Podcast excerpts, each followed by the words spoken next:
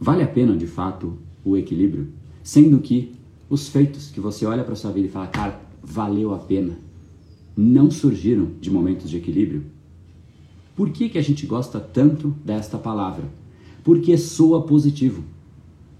Soa bem. É bonito dizer. E é meio que uma, é uma peça de ficção, de uma ilusão que a gente cria e acredita.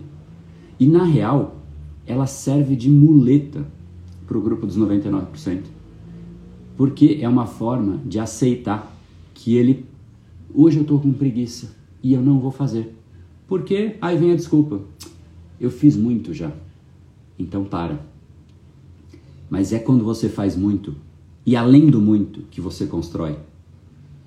Essa peça, essa figura, essa palavra chamada equilíbrio, ela é a palavra que acomoda a pessoa, porque ela vai até começar a sair da média, mas na hora que ela começa a sair, ela fala: não, não, não, não, não, deixa eu voltar pro equilíbrio aqui. É um auto-encarceramento criado pelo próprio indivíduo para atingir algo que é intangível e inatingível.